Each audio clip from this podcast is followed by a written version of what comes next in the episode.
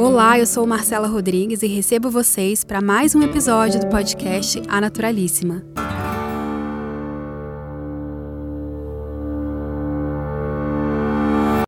Você se permite viver uma vida sem pressa?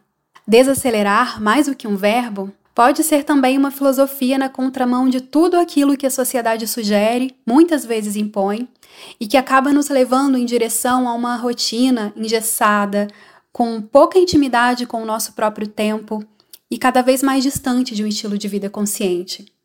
E isso tudo muitas vezes parte daquela rotina em modo automático, sem brechas para questionar, para experienciar, para sentir daquela rotina com o acúmulo de várias funções ao mesmo tempo, aliás, como se não ter tempo fosse sinônimo de uma vida mais interessante.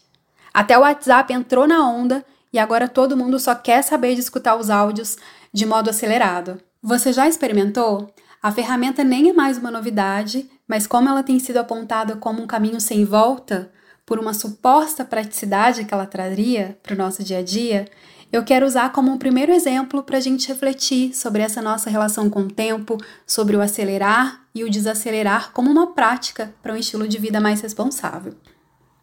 Então, trazendo um questionamento, problematizando um pouquinho essa ferramenta do WhatsApp, né, quase como uma analogia a outras práticas que a gente tem na nossa vida, e se esse hábito de só escutar os áudios em modo acelerado faz com que a gente entre num círculo vicioso de querer mais e mais conversas aceleradas, não só no online, mas também na vida offline? E não que essa ferramenta seja ruim, como eu falei, pode ser sim que ela traga praticidade, embora eu particularmente tenha um pouco de agonia. Mas eu estou trazendo um exemplo de um micro hábito individual que pode sim ser um gatilho para algo que nos afeta de maneira muito macro e até coletiva. E claro, porque se a gente não questiona o que nos faz acelerar, por menor hábito que seja, o modo automático acaba virando um atalho para vários outros gatilhos inconscientes de excesso. Excesso de trabalho, de consumo, de notícias, é, leva também a uma falta de sensibilidade para dialogar e tudo aquilo que nos distancia de caminhos possíveis e simples em direção a essa vida mais responsável, atenta e intencional que a gente busca. E se você já está se perguntando o que desacelerar pode ter a ver com sustentabilidade, num contexto tão caótico de crise climática, onde a urgência por mudanças nos rodeia o tempo inteiro, tiram o nosso sono e até geram sensações de impotência, Sim, tem tudo a ver. Muitas das minhas referências em ativismo, autores, palestrantes que falam de sustentabilidade e regeneração planetária, de certa forma, algumas mais direta, outros nas entrelinhas, falam dessa relação mais gentil com o tempo e que essa vida devagar é sim uma possibilidade para repensar nossa relação com o planeta. Um deles, o Bayo Akomolafe, que é um ativista, um professor nigeriano, tem uma frase bem impactante que sintetiza bem isso que eu quero dizer para vocês. Os tempos são urgentes, vamos devagar. Faz sentido? Para mim fez muito sentido quando eu escutei pela primeira vez. Eu estava assistindo alguns vídeos sobre o tema e me deparei com o Bayou.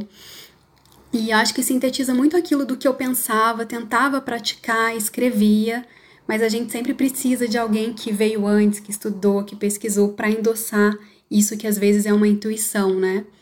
E mesmo assim, durante muito tempo eu ficava me cobrando, mesmo tendo essa intuição de que o desacelerar era o meu caminho. Como que eu vou ter uma vida mais atenta e slow no meio de tanto caos e de tantas coisas importantes para fazer para ontem? Então, quando eu escutei os tempos são urgentes, vamos devagar, foi quase uma sensação de é isso, eu tô no caminho certo.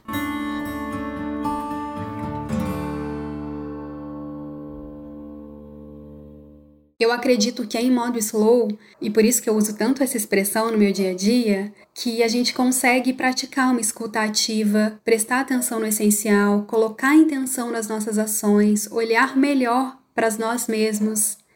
E tudo isso só é possível agindo sem pressa. E é sem pressa que a gente consegue criar melhores questionamentos construtivos, perceber o que é essencial, engajar com o que importa, fazer escolhas conscientes e até desenvolver mais a nossa empatia ambiental. E eu costumo dizer muito que desacelerar só não pode ser uma muleta para a gente ficar na inércia e fingir que não está acontecendo nada, que não adianta fazer nada. Ou seja, ser sinônimo de inércia, né? De não vou fazer nada porque não adianta. Até porque há sim muito a ser feito para ontem, seja por nós individualmente ou pelo coletivo. Talvez seja sobre respirar mais entre uma ação e outra, seja sobre ter uma relação mais honesta e gentil com o próprio tempo, com as nossas próprias sensações, desejos, necessidades e causas. E assim, esse ritmo desacelerado vai ser diferente para cada um de nós, ou até diferente em cada fase da vida de uma mesma pessoa. Por isso que é importante que o desacelerar, ele é um ritmo, ele não é algo entre fazer ou não fazer nada. Ele é um ritmo, e como todo ritmo, às vezes a gente vai acelerar um pouquinho o passo, às vezes a gente vai dar uma paradinha, vai depender do contexto. Então, mesmo que você seja do tipo que tem aversão a tudo que é calmo, slow, sem pressa, dá uma chance para ressignificar essa prática do modo slow.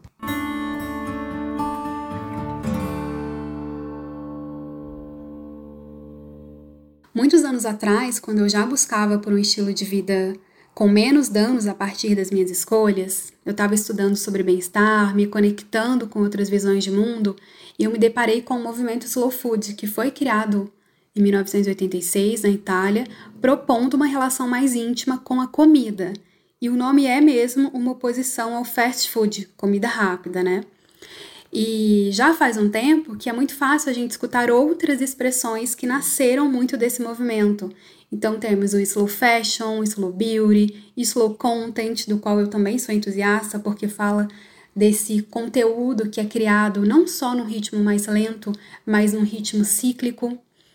E um dos movimentos mais inspiradores para mim é o slow living, que fala sobre um estilo de vida como um todo, né? Porque se a gente cultiva uma rotina desacelerada, no sentido de ser mais atenta, intencional e gentil, inevitavelmente nós vamos repensar também a nossa relação com as coisas, com o consumo, com as pessoas. Então, acho que tem tudo a ver com a sustentabilidade, com o estilo de vida responsável, independente da área com o qual a gente esteja mais conectado. E antes que você já desenhe uma imagem minha, 100% slow, sem pressa o tempo inteiro, eu preciso ser muito honesta e dizer que, embora eu sinta muito conforto mental quando eu estou num momento sem pressa, quando eu desacelero, é para mim um grande desafio. Eu não acho que ser slow é da minha natureza, mas como eu disse, eu acredito que era um caminho ideal. E eu sou bem agitada quando o assunto é trabalho.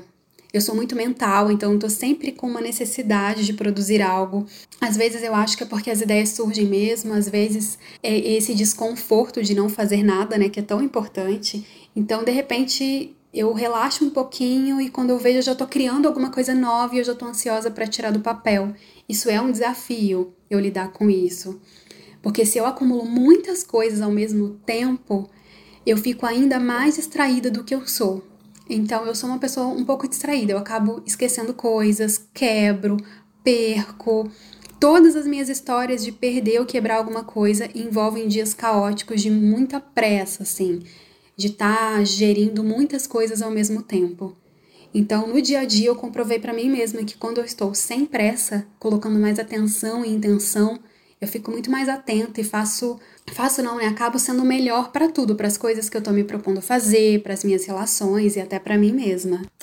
E eu estou contando essa minha relação pessoal com o desafio de levar uma vida sem pressa, porque, embora eu já tenha explicado algumas vezes pelas redes sociais, eu acho muito curioso quando eu falo para uma pessoa de trabalho ou quem está me seguindo, acompanhando, que eu não posso responder naquela hora ou marcar uma reunião, alguma coisa assim, porque eu estou ocupada.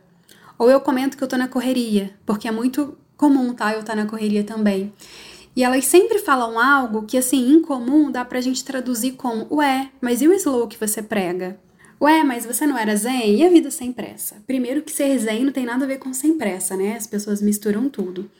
Mas sobre essa questão do slow, eu acabo sentindo o desconforto do outro lado. Porque para mim tá muito claro que viver sem pressa ou viver slow nada tem a ver, como eu já falei, com não fazer nada. Ou, pior ainda, estar sempre disponível o tempo inteiro para qualquer coisa ou para qualquer pessoa. Inclusive, esse é outro desafio que eu já trabalhei bastante e eu não me coloco mais disponível para todo mundo, porque é esse me colocar disponível que às vezes me faz acumular mil coisas. Então é isso. Esses dias, um outro exemplo, eu falei para uma pessoa que eu só tinha 30 minutos para uma reunião, mesmo sendo um tema super importante para mim, sim, e eu sentia um desconforto da parte dela mas eu sinto muito, era o tempo que eu poderia garantir a atenção plena naquela semana. Se eu cedesse pela reunião de uma hora, que era que essa pessoa queria, eu não ia conseguir colocar atenção e eu não ia conseguir fazer com que sobrasse tempo para eu fazer yoga ou para eu tomar um café da tarde, por exemplo, coisas que são muito importantes para mim. Então eu acredito que essa falta de entendimento que uma vida sem prece atenta é sobre ter autonomia sobre o próprio tempo. E muitas vezes eu percebo, por exemplo, que eu preciso acelerar, entrar numa correriazinha. Mas a diferença é que fui eu que escolhi acelerar o meu passo e não alguém que escolheu ou impôs para mim. E aí a gente entra num ponto importante desse estilo de vida sem pressa, que é seguir o próprio ritmo, que é muito o que a natureza já faz e se a gente observa de forma mais detalhista, com mais atenção, fica bem fácil de entender. No inverno as folhas caem, os animais hibernam, na primavera tudo desabrocha, no verão a gente vê mais cor. Ou seja, a natureza ensina que há tempo de desacelerar, agitar e há tempo de desacelerar. A gente pode até olhar para os alimentos. Tem épocas que alguns alimentos são super abundantes, outros não. E quando a gente traz para nossa vida, a gente entende que quando a gente olha para nós mesmos e se compromete em seguir o nosso próprio ritmo, a vida sem pressa vai ser isso. Eu olhar e entender exatamente a hora que acelerar vai fazer bem para minha rotina, porque é importante. Aqui, para o meu momento pessoal, por exemplo, eu estou numa fase necessitando de desacelerar um pouco, mas eu ainda preciso estar agitada para reorganizar algumas coisas de trabalho. Então, vira e mexe, eu estou me pegando no momento na correria. O desafio é fazer essa gestão, né? Não deixar que isso afete a minha saúde mental.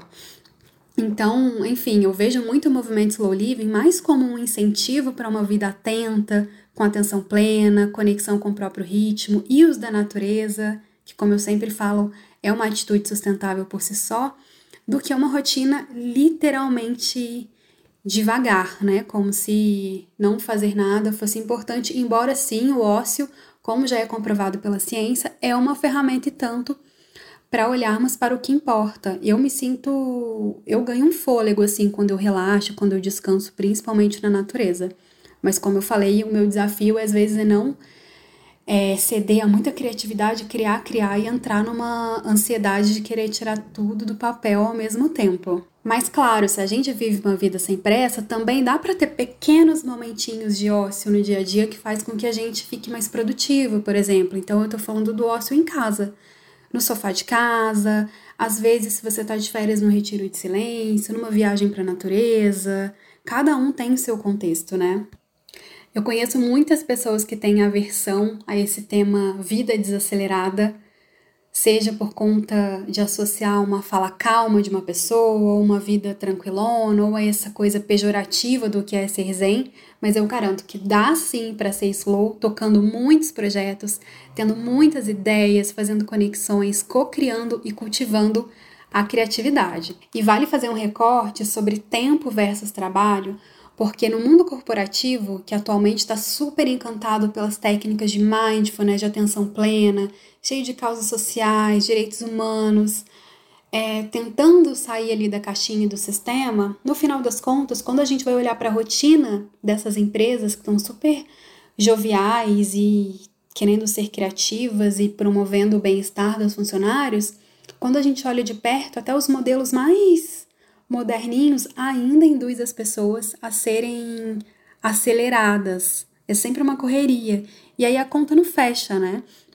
A gente vê as pessoas preocupadas, aceleradas em fazer algo que nem é prioridade para elas, é de um coletivo, de uma empresa, e aí ela acaba perdendo às vezes a noção de qual que é o real próprio ritmo, ou o ritmo ideal daquele momento. Inclusive essa necessidade de seguir o próprio ritmo, que foi uma das coisas que me levou a passar alguns anos me preparando mentalmente, pelo menos, para ser uma pessoa autônoma. E se para você ainda é muito desafiador internalizar esse processo de uma vida mais lenta, eu acho que uma ideia é começar a colocar atenção plena em momentos pontuais, né? E atenção plena é simplesmente você se doar para aquele momento, colocar atenção mesmo, literalmente. Então, se a sua vida é muito corrida e você acha que ainda não consegue desacelerar um pouquinho, coloca atenção plena na hora que estiver dirigindo, por exemplo, comendo, cozinhando. Então, quando eu falo dirigindo, foca nos movimentos que você faz, Deixa de fazer aquela lista mental do que você vai ter que fazer quando chegar no trabalho, do supermercado. Na hora de comer, esquece o celular. Esquece qualquer outra preocupação, tenta focar na experiência de comer, no sabor, nos aromas, nas texturas. Ao cozinhar a mesma coisa, focar naquilo. Quando você estiver escutando alguém, é, se colocar naquela, naquele lugar de escuta ativa, isso é muito importante, né? E eu falo que é um desafio porque, mesmo eu sendo uma entusiasta do movimento slow, várias vezes eu me pego fazendo essas coisas ao mesmo tempo. Recentemente, por exemplo, eu tinha uma reunião com pessoas mais próximas, conhecidas, então eu me permiti fazer a reunião na bancada da cozinha enquanto eu picava pimentão, o que é um absurdo, né? Eu não coloquei nem atenção na reunião, nem atenção na hora que eu estava picando e colocando energia boa ali na minha, no meu alimento, para mim, aqui para minha casa. Então, às vezes a gente se perde mesmo. Naquele momento foi o importante, era como eu conseguia fazer. Então, também esse ah, não consegue desacelerar tanto, não é para se culpar, porque eu acho que o que não cabe nesse estilo de vida que é mais sem pressa, mais atento, fora da rodinha do hamster e do modo automático, é a culpa. Agora, voltando para a rotina de quem é uma pessoa muito mental, com mil ideias e nem sempre consegue desacelerar e tem isso como um desafio, se eu tenho uma semana muito agitada, eu faço de tudo para ter um final de semana mais leve, mesmo que eu vá trabalhar nesse final de semana. Inclusive é algo que eu gosto de fazer quando eu estou numa fase com menos obrigações, por exemplo, eu adoro trabalhar, tirar do papel ou da lista aquelas pendências que são obrigações, mas são prazerosas, porque para mim acaba sendo um hobby, né? E parte do meu trabalho é muito gostoso. Eu escolhi fazer isso de forma autônoma por isso. Então, às vezes eu corro, faço tudo correndo que é mais chatinho, de obrigação, coisas burocráticas dia de semana, para no sábado eu acordar, tomar um café da manhã, nutritivo, fazer uma coisa bem lenta, aí é literalmente devagar mesmo. Conversando aqui em casa, com trilha sonora, tomando sol. E aí, em algum momento da tarde, eu trabalho, mas eu vou trabalhar com algo prazeroso. Isso mostra muito como que é possível a gente gerenciar o nosso tempo entre obrigação e prazer sem cair naquela vibe caótica e do modo automático, né? Aqui em casa, outra prática que a gente tem muito também é de fazer pequenas pausas no meio da tarde, mesmo que a agenda do dia esteja bem cheia. E é simplesmente às vezes para tomar um café, mas é só tomar um café e conversar. E não é aquele café do mundo corporativo que a gente vai beber um café para acordar, para ser mais produtivo, para o dia passar mais rápido.